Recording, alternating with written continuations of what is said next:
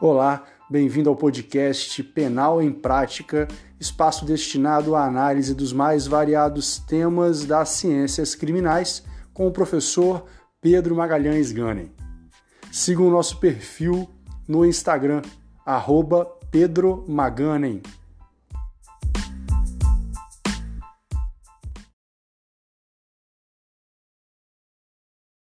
A prisão preventiva é uma medida que, ao contrário do que a gente vê por aí na prática penal, ela deve ser uma exceção. Ela só deveria ser utilizada quando nenhuma outra medida cautelar alternativa fosse suficiente para lidar com o perigo libertatis. Dentre os princípios que envolvem a prisão preventiva, nós temos a necessidade, a adequação, a excepcionalidade e a proporcionalidade, que para mim são os que mais se destacam. O princípio da excepcionalidade ele decorre da conclusão de que a prisão preventiva é uma medida excepcional e deve ser decretada apenas em último caso. Ele está expresso no 282, parágrafo 6 do CPP, que diz que o magistrado deve dizer fundamentadamente o porquê de decretar a prisão e não de substituir por outra medida cautelar diversa do encarceramento.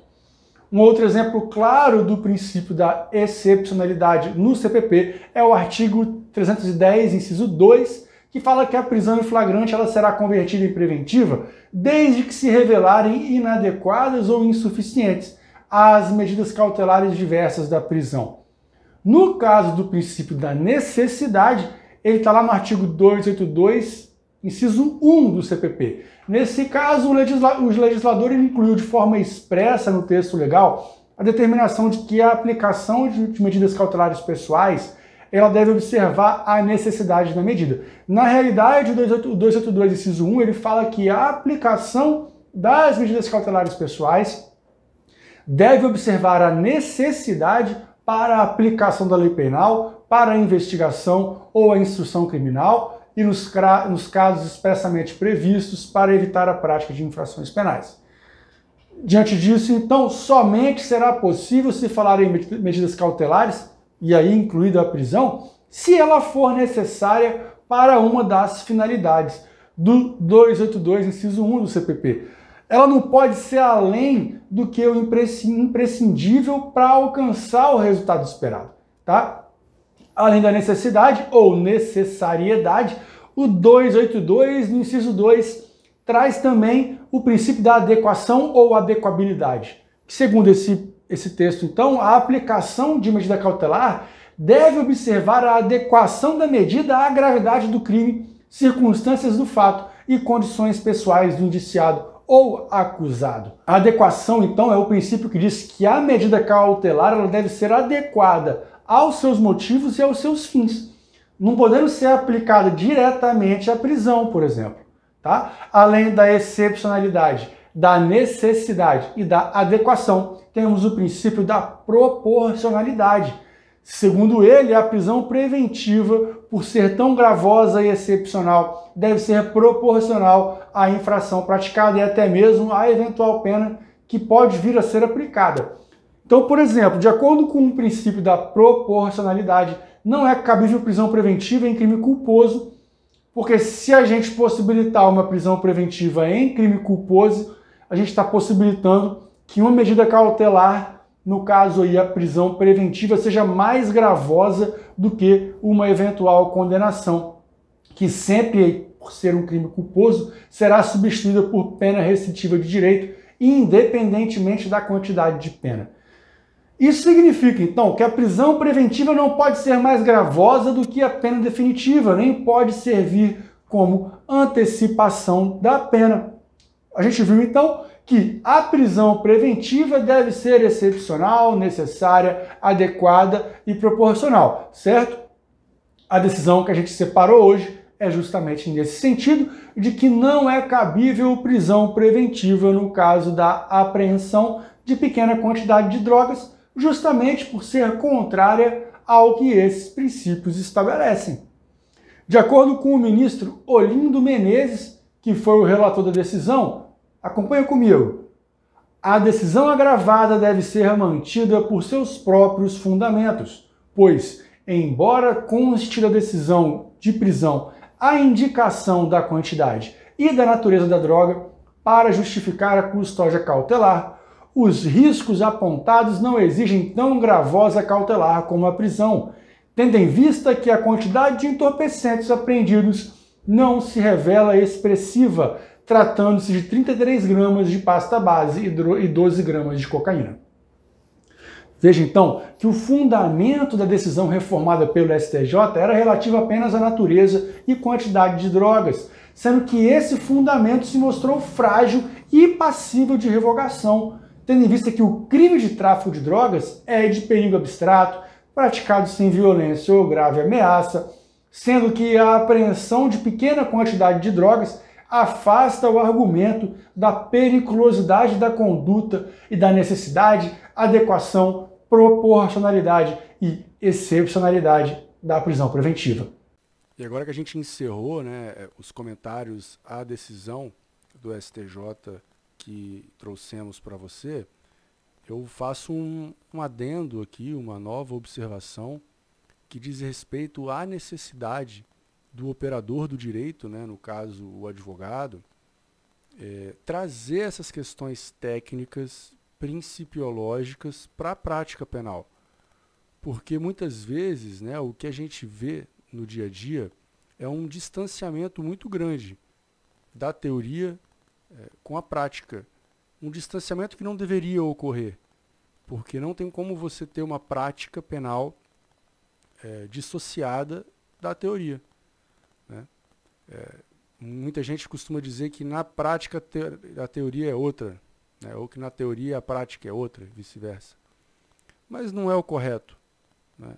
Eu vejo muito isso, é, essa justificativa, para tornar o direito penal, o processo penal, que é complexo, multifatorial, é, essa discussão ela acaba sendo tendo como objetivo é, esvaziar a discussão, tornar esse assunto raso e com isso então é, impedir a evolução do tema. Então você, caso advogado, não se acanhe em levar ao judiciário as questões teóricas, técnicas. Faça isso. Óbvio que isso não significa que você vai precisar de uma petição de 30 folhas, doutrinas e mais doutrinas. Não contextualize o seu problema, né, a questão principal da sua petição, do fato, do caso, com os princípios. É, é claro que o, o, magistrado ele, ele não precisa ser ensinado. Nós não precisamos ensinar o magistrado. Ele conhece a lei, ele conhece a, a doutrina, a jurisprudência. Mas nós temos que contextualizar os nossos fatos de acordo com a, as questões teóricas. Por quê?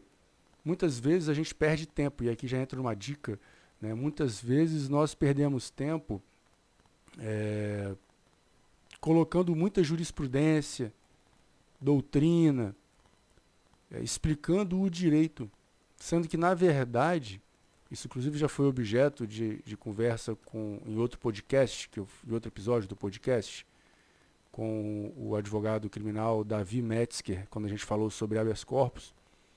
E nós conversamos sobre isso, sobre como muitas pessoas perdem tempo explicando o direito e a jurisprudência para o magistrado, para a magistrada, e se esquece de falar sobre os fatos do direito, não do direito material, processual, mas do direito em si, do direito que o seu representado tem, o direito que o seu cliente tem.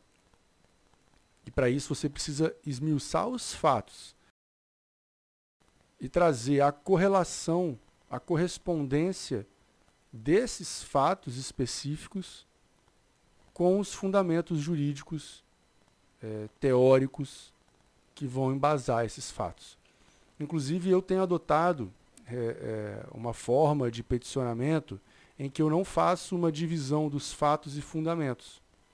Né? Geralmente a gente é ensinado a fazer um tópico dos fatos, tópico 2 dos fundamentos, tópico 3 da liminar, tópico 4 dos pedidos. Geralmente é assim que a gente é ensinado a fazer uma petição. É, o que, que, eu tenho feito? Eu tenho feito um, geralmente um tópico só dos fatos e fundamentos que embasam o pedido. E aí, com base nesses fatos e fundamentos, né, eu contextualizo e, e, demonstro o que, que um tem relação com o outro. Olha, esse fato diz respeito a esse fundamento e associo eles, entendeu? Porque é, é, geralmente o que vai ser lido pelo magistrado são os fatos. Ele não vai querer saber, ainda mais no direito penal e no processo penal. Certo? Então, é, essa era a dica. E mais, não desista. É, a vida do advogado criminal é lutar contra o não. Né? Se você for um advogado criminal, nós sempre temos o não já garantido. Nós temos que lutar é contra esse não. É demonstrar o porquê que aquele caso concreto não se enquadra naquela é, é, decisão, ou por que aquela decisão não diz respeito necessariamente aos fatos que nós estamos trazendo. Né? Não desista. Provavelmente em primeira instância você vai receber um não. É possível que em segunda instância no tribunal também. E não pare por aí, leve para Brasília, vai para o STJ, vai para o STF. E para isso você precisa conhecer as decisões do STJ e as decisões do STF. Né? inclusive as do TJ do seu estado. Aqui eu sou do Espírito Santo, o nosso Tribunal de Justiça aqui ele é bem rigoroso, digamos assim, quando o assunto é penal, processo penal. É muito difícil você ter uma reforma de uma, de uma decisão de prisão ou, enfim, questões que venham, de certa forma, entre aspas, beneficiar né, o réu, o, o recorrente.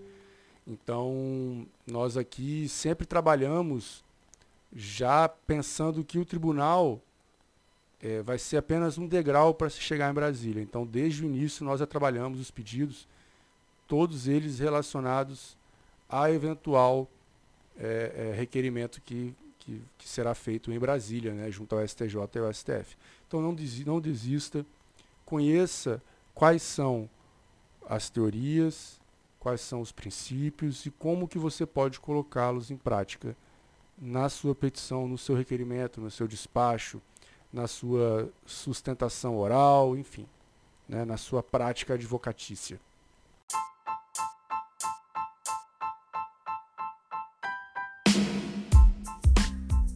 E é assim que nós encerramos mais esse episódio. Obrigado pela companhia e até a próxima.